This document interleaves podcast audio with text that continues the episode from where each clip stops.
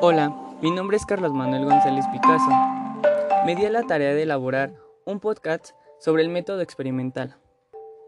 El método experimental consiste en realizar la prueba controlada de variables experimentales no comprobadas para analizar el comportamiento en una situación determinada.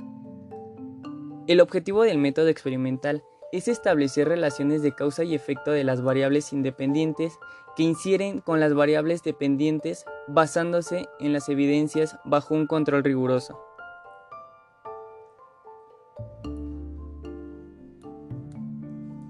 ¿Qué es el método experimental? Un experimento es toda observación controlada que sirve para comprobar la veracidad de las predicciones observacionales que se derivan de una hipótesis. El método experimental implica la observación, manipulación, registro de las variables que en este caso serían dependientes, independientes, intervinientes, etc. Estas afectan un objeto de estudio. En el caso específico de la psicología, es posible describir y explicar dichas variables en su relación con el comportamiento humano y por consiguiente también predecir sus modificaciones. El objetivo es comprobar los efectos que se producen en una variable previamente seleccionada. Estaríamos hablando de la variable dependiente.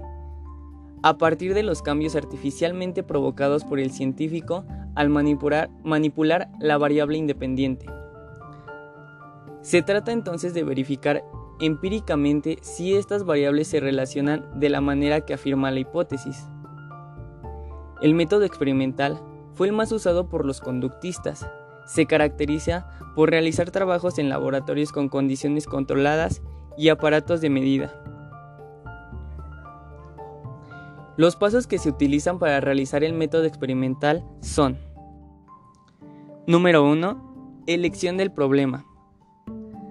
El problema puede tratar cualquier aspecto de la conducta y suele plantearse en forma de pregunta. El único requisito que debe cumplirse es que tenga solución.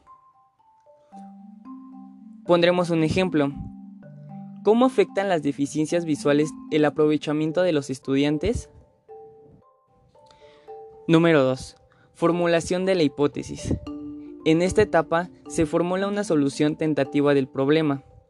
La hipótesis del problema del ejemplo que pusimos fue, corrigiendo las deficiencias visuales de los estudiantes, mejorarán su aprovechamiento.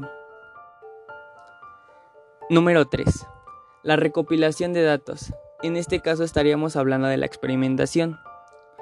Una vez planteada la hipótesis, se deben hacer pruebas para saber si esta es verdadera o falsa, para lo cual se requiere de una estrategia de obtención y clasificación de información. En primer lugar, se definirán las condiciones del experimento y los participantes, agrupados en grupo de control y grupo experimental. Número 4. Analizar los resultados. Se identificarán claramente las diferentes variables involucradas, independientes, dependientes, continuas y discontinuas, así como las herramientas estadísticas que se utilizarán para organizar numéricamente los datos. Y por último, número 5. Sacar las conclusiones.